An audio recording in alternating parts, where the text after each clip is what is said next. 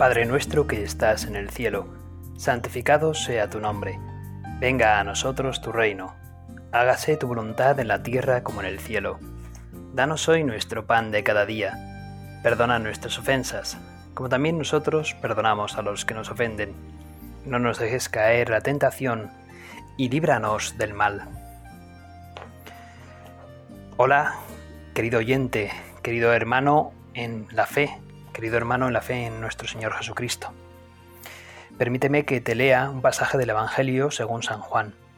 Concretamente estoy en el pasaje de la última cena y bueno, pues ha pasado ya el lavatorio de los pies y a continuación Jesús ya mm, pues acaba de señalar que uno de ellos le va a traicionar y bueno, y al untar eh, el pan y pasárselo a Judas, pues bueno, ya eh, el, diablo, el demonio, entró en Judas, Judas se va. Lo que tengas que hacer ahora, le dice Jesucristo y Judas se va. Y bueno, los demás no saben muy bien a qué va. Jesús sí, y Judas pues va a traicionar a nuestro Señor Jesucristo. Y a continuación eh, Jesús cambia de tema, de conversación. Y bueno, pues dice eso, ¿no? Lo que vamos a punto de leer eh, Juan 13, 31 al 35. Cuando salió, dijo Jesús, Ahora es glorificado el Hijo del Hombre, y Dios es glorificado en él. Si Dios es glorificado en él, también Dios lo glorificará en sí mismo. Pronto lo glorificará. Hijitos, me queda poco de estar con vosotros, me buscaréis. Pero lo que dije a los judíos os lo digo ahora a vosotros donde yo voy, no podéis venir vosotros. Os doy un mandamiento nuevo, que os améis unos a otros, como yo os he amado. Amaos también unos a otros, en esto conocerán todos que sois discípulos míos, si os amáis unos a otros. Palabra del Señor. Gloria a ti, Señor Jesús. El mandamiento que nos da Jesús es un mandamiento, pues, ¿cómo decirlo? Exigente, sin duda, pero es que Jesucristo nos lo puede exigir porque al fin y al cabo Él ya ha demostrado su amor por nosotros. Poco después de esa cena se verá lo que Jesús es capaz de hacer por amor a nosotros. De no solamente lo que ha hecho ya, sino que además de sufrir toda esa pasión injustísima, pasar como el peor de los malhechores sabiendo que, que es el más santo de los santos, y entregar su cuerpo, su alma, su espíritu hasta la última gota de su sangre para que podamos gozar del cielo todos los que le seguimos, todos sus hijos. Y nos pide a cambio, en una sencilla frase, algo que sin embargo es, ¿cómo decirlo? Pues lo más exigente que hay en el mundo. Amaos los unos a los otros como yo os he amado. Como yo os he amado. Jo Jesús, vaya prueba me pones, porque yo soy incapaz de amar a los demás como tú me has amado a mí. Yo no tengo una capacidad de amar tan grande, no soy tan altruista, no soy tan desinteresado como tú. Y sin embargo me lo estás pidiendo. Hay una famosa frase hecha que la he intentado investigar en, a ver si aparece en, el, en, la Biblia, pero no me suena que apareciese y efectivamente he indagado y no la he descubierto. Si alguien la descubre, pues, pues la verdad es que me, me, tragaré mis propias palabras. Y no aparece en la Biblia, pero bien podría aparecer esta frase. Y es la de el amor con amor se paga. El amor con amor se paga. Y es que, eh, bueno, mm, Cristo nos ha amado y nos ha amado además hasta el extremo.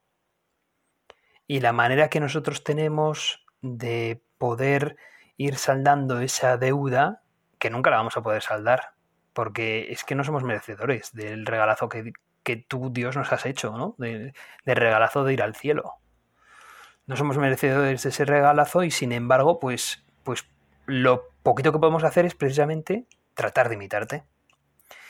Y bueno, pues si nos has, si nos has saldado esa deuda con tu amor, pues el amor con amor se paga nosotros también debemos de disponernos a amar. Y bueno, mm, voy a poner aquí un pequeño libro que analiza un tanto ese pasaje del mandamiento nuevo, para ponernos un poco en el significado teológico bíblico de este pasaje, para poder entender ese mandamiento un poco mejor. Dice, manifestación de la última voluntad a modo de testamento del propio Jesús de Nazaret. Es como en esa, en esa última cena, es como, os doy un mandamiento nuevo, que os améis los unos a los otros como yo os he amado. Es como un testamento que da Jesucristo antes de morir. Y bueno, dice aquí, se pregunta el libro, ¿en qué sentido es nuevo ese mandamiento del amor? ¿Dónde está la novedad radical? Bueno, y dice el libro que el amor al prójimo ya estaba figurado en el Antiguo Testamento, porque era una de las propuestas, de las, de las prescripciones que se imponían a todo israelita. Dice que incluso la manera que tiene de expresarse, amarás al prójimo como a ti mismo, es pues como, una, como, como un precursor, un prólogo de ese mandamiento nuevo que hace Jesús, ¿no? Amaos los unos a los otros como yo os he amado. Dice que eso, ¿no? La formulación hasta, pues es una prima hermana del mandamiento, mm, del mandamiento primero de, de los mandamientos de la ley de Dios, de la ley de Moisés. Dice, pero siguiendo la regla elemental del paralelismo, se nota enseguida que el prójimo, a quien se refiere el libro del Levítico, al que se refieren los mandamientos de la ley de Moisés, es el compatriota, ese es el prójimo. Y es cierto que el prójimo es el compatriota, pero aquí Jesús dice, yo habito en medio de vosotros. Por lo tanto, el prójimo es, es todo el mundo. Si yo habito aquí en mitad del mundo, es que en realidad el prójimo ya no es solamente tu compatriota, no se reduce al israelita, sino que es ya un mandamiento universalizado por parte de Cristo. Es decir, ya no solamente has de amar a los que tienes más cerca, has de amar al conocido y al desconocido, al amigo y al enemigo, al que te resulta eh, pues alguien que al que amas, al que, con el que, al que te preocupas, y también al que en principio te resulta más indiferente, pues a ese también has de amarlo. Al que vive cerca de ti y al que vive lejos de ti. A veces incluso resulta más difícil amar a los que más cerca tienes. Y, bueno, pues eso también es una cosa a tener que reflexionar. ¿Cómo amo yo a mis padres, a mis hermanos, a mis vecinos, a mis amigos más cercanos? Porque que no valga aquí esa frase que decimos mucho en España, de donde hay confianza y asco. Pues donde hay confianza precisamente más amor tiene que haber, ¿no? Yo tengo que amar más a esa persona con más radicalidad, pero tengo que romper todas las barreras, del tipo que sean, y amar también al que no piensa como yo, al que no siente como yo, al que no cree como yo, al que no tiene mi escala de valores.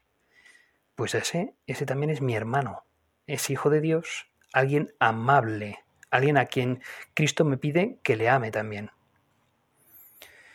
Bueno, la palabra mandamiento es algo característico de las cartas de San Juan y aquí el pasaje que hemos leído, mm, os doy un mandamiento nuevo, pues es también un pasaje del, Evangelio de Juan. Y aquí pues aparece eso, con frecuencia esos discursos de despedida por parte de Cristo. Por lo tanto, dice el libro, que tengo en mis manos, esto puede darnos una pauta para descubrir esa auténtica novedad. La novedad del mandamiento nace de esas motivaciones fundamentales que son que el amor mutuo es nuevo porque está en la línea de que es mandamiento de Jesús recibido por parte del Padre. Es decir, entregar la vida para que los hombres tengan vida. El mandamiento de Jesús es mandamiento de Dios Padre también, puesto que el Padre y yo somos una misma cosa, nos dices tú Jesucristo, tú nos envías un mandamiento que por ser tuyo, por tanto, es también de Dios Padre. Y es nuevo ese mandamiento porque refleja esa relación divina de amor apasionado que tienes tú con tu Padre. Por lo tanto, la relación del hombre, de nosotros, con Dios, también tiene que ser esa relación de amor. Eh, y una relación semejante a la del amor de un padre y un hijo.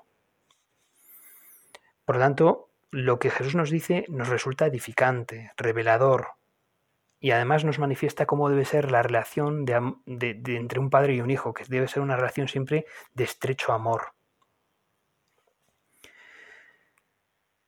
Y bueno, y, dice también ¿no? que, es un mandamiento nuevo porque introduce una nueva etapa que, que queda inaugurada en la persona de Jesús de Nazaret y en las obras de Jesús de Nazaret. Las tinieblas pasan y aparece ya la luz verdadera, la luz de Jesucristo. Y es Jesús quien va a ser entregado, quien va a morir, quien va a resucitar para inaugurar esa nueva edad. Se ha plenificado todo lo que el Antiguo Testamento nos decía. Y se ha planificado y se ha personificado en el ser humano de Jesús, en la persona de Jesús. El mandamiento que Jesús nos da es testimoniante. ¿Por qué? Porque es Jesús el testigo y el que lleva a cabo, con su testimonio, ese amor verdadero, ese amor infinito.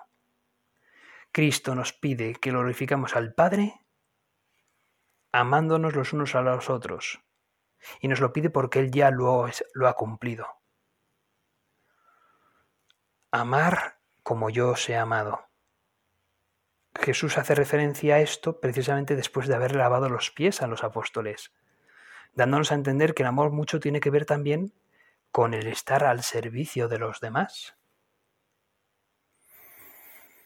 Aparentemente este mandamiento nuevo del amor podría interpretarse como, bueno, pues como, como amar de una manera universal, exigente, pero podría quedarse en una cosa etérea. Bueno, pues Jesús, para que no se quede en una cosa etérea, dice una cosa que es como muy tangible, ¿verdad? Y dice, ama a tu enemigo.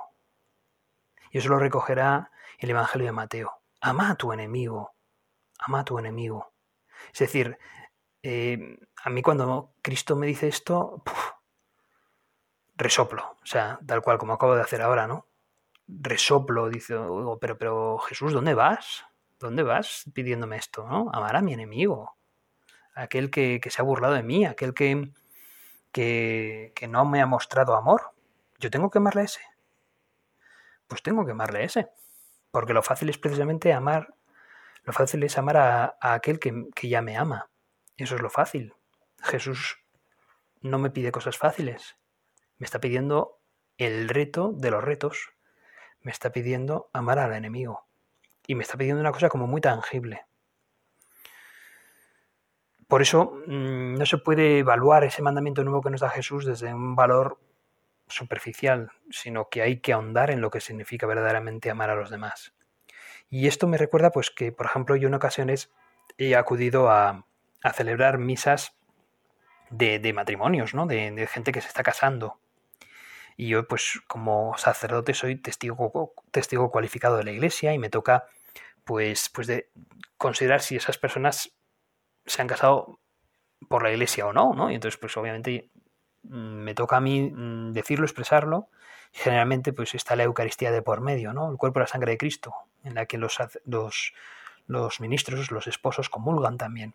Y muchas veces en la homilía que me toca predicar, suelo preguntar en las homilías de las bodas prácticamente lo mismo siempre. Y una de mis preguntas es, bueno, digo, aquí estamos gente de todo tipo, ¿no? Y, y puede haber gente más o menos creyente, y, claro, si yo pregunto esta pregunta, mm, pues no sé, no sé qué respondería cada uno. Quizás podría haber casi tantas respuestas como personas estamos en la asamblea. Y la pregunta es, ¿qué es el amor? Entonces yo, yo pregunto, ¿qué es el amor? Y no, les hago contestar a la gente, porque no se trata aquí de una misa con niños donde hay preguntas y respuestas, pero sí que lo, lo pregunto así en voz alta para hacer ver que quizás haya tantas respuestas como personas. No lo sé. Pero a continuación siempre digo, vale, muy bien, ¿qué es el amor? Y, bueno, y la pregunta, pues ahí es, digamos, una pregunta esencial. Es más, da sentido yo creo que a la, vida humana. Y entonces, mm, a continuación les hago ver a los novios, a los esposos, entonces novios todavía, les hago ver que vean eh, la cruz donde está Cristo crucificado en ella. Y entonces les digo, yo creo que Cristo ha dado respuesta a lo que es el amor. Basta que, que contemplemos al crucificado en la cruz. Y creo que esa es la respuesta al significado o la definición de amor. Es decir, que yo sea capaz de hacerme un mal a mí mismo con tal de que la otra persona pueda eh, perseverar, pueda vivir mejor, pueda... Eh, al fin y al cabo, el amor aquí tiene un, es bastante sinónimo del sacrificio por el otro, por el, por el bien del otro, el sacrificio personal por el bien del otro. Y eso es lo que hace Cristo. Se sacrifica totalmente por amor al otro. Bueno, pues Cristo ha dado esa definición de amor, que es el amor por antonomasia, que es el amor infinito, el amor que más allá del 100%, y nos está diciendo que amemos, nos amemos los unos a los otros como ese amor que acabamos de decir, ¿no? Que Cristo eh, hace, y la imagen de Cristo crucificado. Muchas personas quizás no creyentes o de otras religiones se escandalizan al decir, pero bueno, vamos a ver, ¿vosotros creéis que el que está ahí en la cruz es Dios?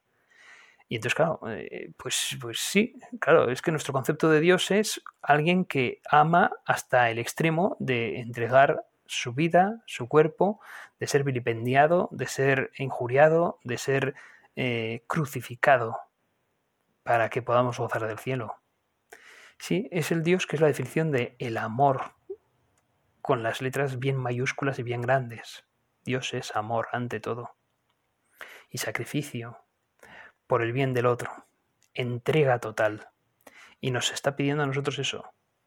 Ese es el mandamiento que os doy, que os améis los unos a los otros como yo os he amado, que os entreguéis en sacrificio los unos a los otros para el bien de los demás. Basta de egoísmos, necesitáis la generosidad, necesitáis la gracia de Dios para ello. En otro libro que, también mm, repasa esto, repasa este mandamiento nuevo, Dice que la señal por la que conocerán que sois mis discípulos será que os améis los unos a los otros. Viene a decir también en el Evangelio. Jesús está hablando a los apóstoles de su inminente partida. Él se marcha para prepararles un lugar en el cielo, pero mientras quedan unidos a Él por la fe, por la oración. Desde entonces sabemos que la caridad es la vía para seguir a Dios más de cerca y para encontrarlo con más prontitud.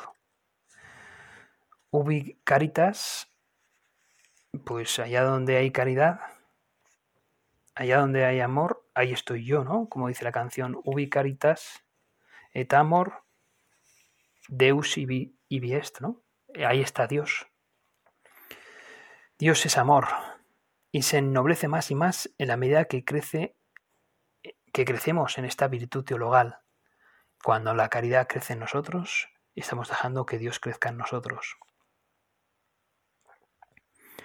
El modo como tratemos a los demás va a ser el distintivo para, para que conozcan eh, a Jesucristo.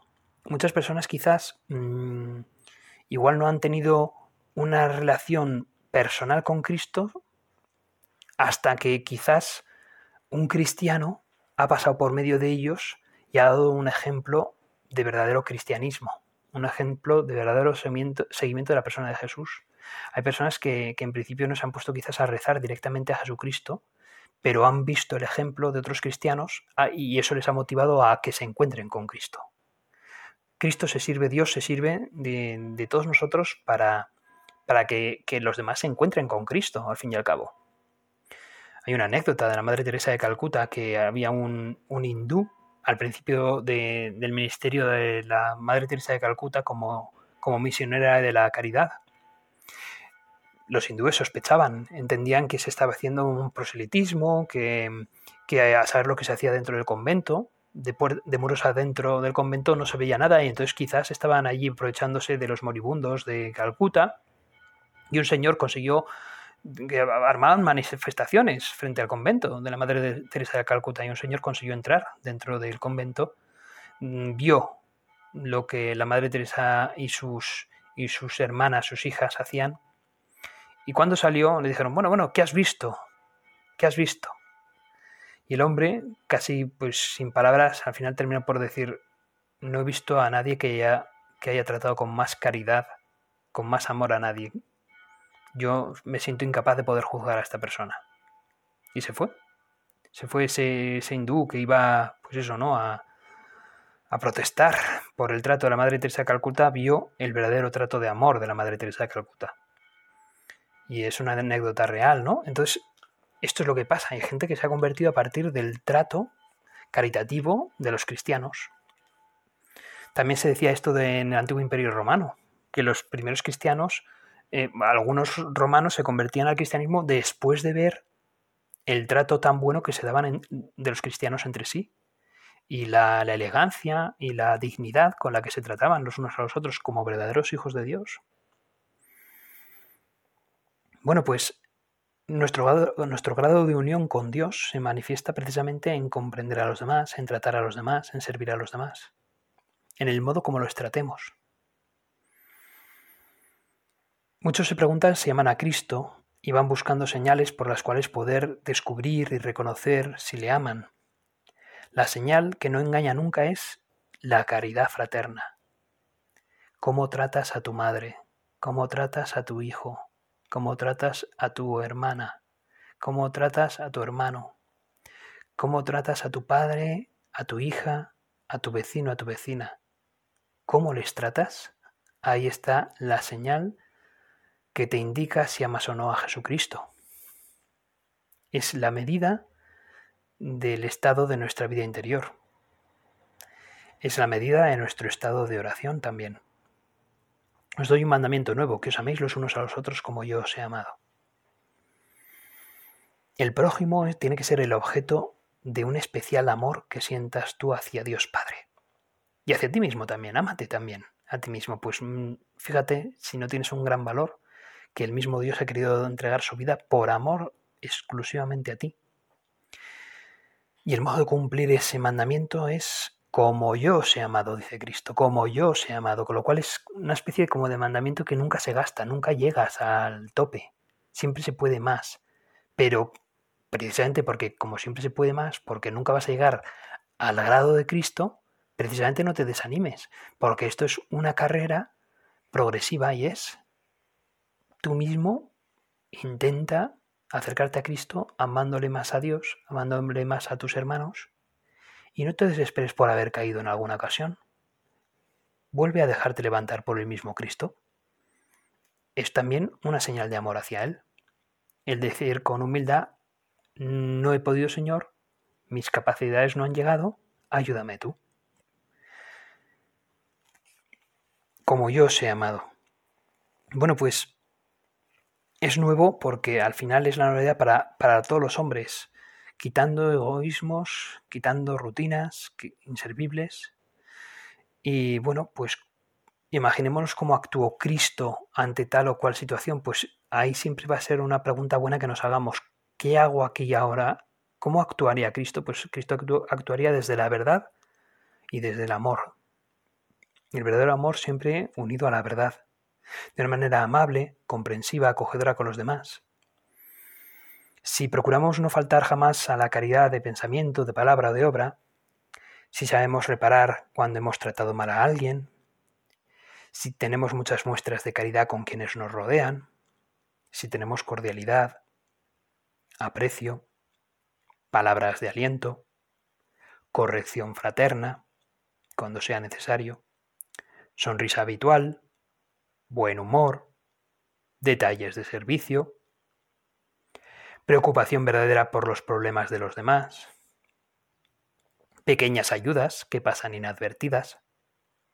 Esta caridad no hay que buscarla únicamente en los acontecimientos importantes, sino ante todo en nuestra vida ordinaria, en nuestro día a día, en la cotidianidad de la vida.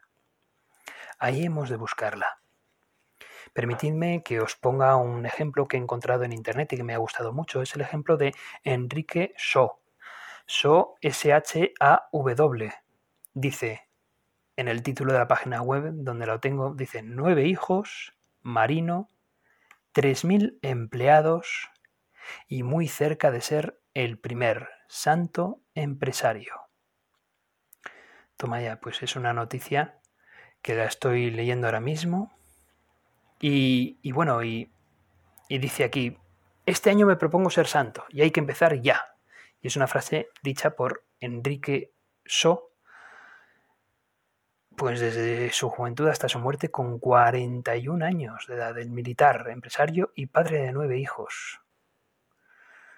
Y bueno, y, está el, proceso de beatificación de este hombre ya bastante avanzado, eh, después de 55 años sin estar con él. Sus hijos viven, son, de, son argentinos, de Buenos Aires. Y bueno, eh, es un hombre que, que, tenía mucha delicadeza, vivió siempre en un buen ambiente y una gran alegría. Su familia pues había sido muy cristiana, se casó con, con su mujer, cuyo nombre ahora mismo no lo veo, lo tengo un poco más adelante si no me equivoco, eh, Cecilia Bunge, su mujer, ¿no? Cecilia Bunge. Y bueno, y precisamente dice este hombre que, que, que, rezaba siempre por la conversión de los demás. Y entre otros estaba, por ejemplo, su suegro, que sabían en casa que su abuelo, pues el abuelo materno, no, no iba a misa, igual no tenía fe, bueno, pues también pedían por él. Este hombre fue un militar, le gustaba mucho la armada, eh, pero bueno, la dejó para dedicarse más a, una empresa, a la familia, y la dejó mm, gustándole a él un montón el ser militar, pero lo dejó por amor a su familia y a los demás, porque tenía pues que sacar adelante una empresa para, poder costearse mm, pues el gasto que suponía nueve hijos, etcétera, ¿no?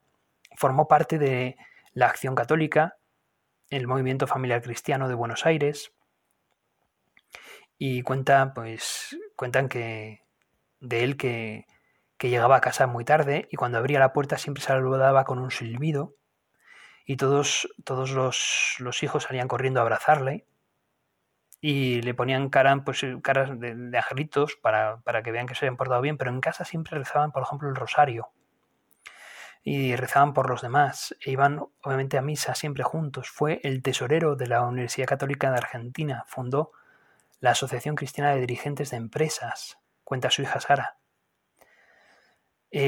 tras la Segunda Guerra Mundial le encargaron la misión de enviar alimentos y le gustaba mucho ayudar en obras sociales. Era trabajador de una alegría basada en lo sobrenatural. Siempre estuvo identificado con la voluntad de Dios. Y él decía, él mismo cuenta, este Enrique Shaw, decía que eh, había que aplicar la doctrina y el mensaje de Cristo a los problemas concretos de la empresa decía que el empresario debía de encarnar, debía hacer eso, ¿no? Mm, buscar encarnarse, a Cristo.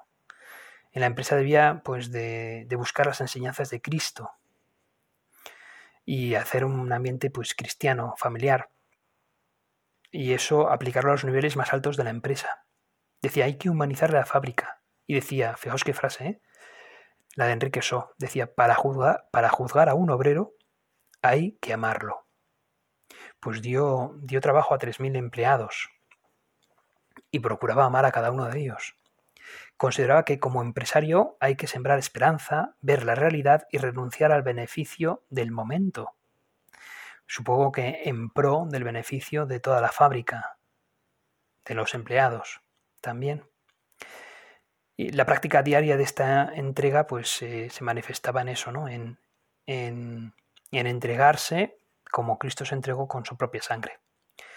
Dice su hija Sara que solamente se enfadó en una vez porque se había, había sido operado y no podía bañarse en la piscina y sin embargo su, hija Sara como que lo empujó, lo tiró y salió enfadado y la otra también se enfadó diciendo que había sido una broma.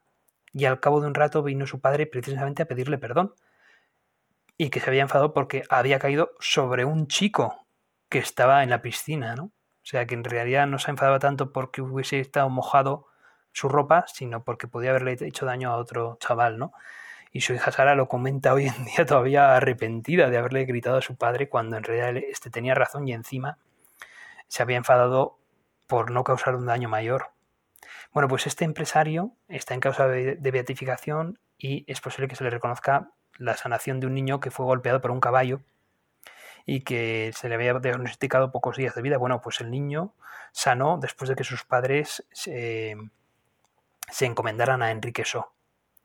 Le pedimos a este santo y a la Virgen Santa María, nuestra Madre, que nos ayude a nosotros también a seguir ese mandamiento nuevo que Cristo nos ha puesto y a poder corresponder al amor de Cristo, porque el amor con amor se paga y el amor de Cristo, si lo tenemos que pagar, vamos a estar toda la vida intentándolo. Y aunque no lo consigamos, para Cristo nuestros intentos ya son un gozo enorme. Con lo cual, hermanos, que lo intentemos, que intentemos amar al Señor como Él nos ha amado. Y ya solamente intentarlo merece mucho la pena. Dios te salve María, llena eres de gracia, el Señor es contigo, bendita tú eres entre todas las mujeres y bendito es el fruto de tu vientre Jesús. Santa María, Madre de Dios, ruega por nosotros pecadores, ahora y en la hora de nuestra muerte. Amén.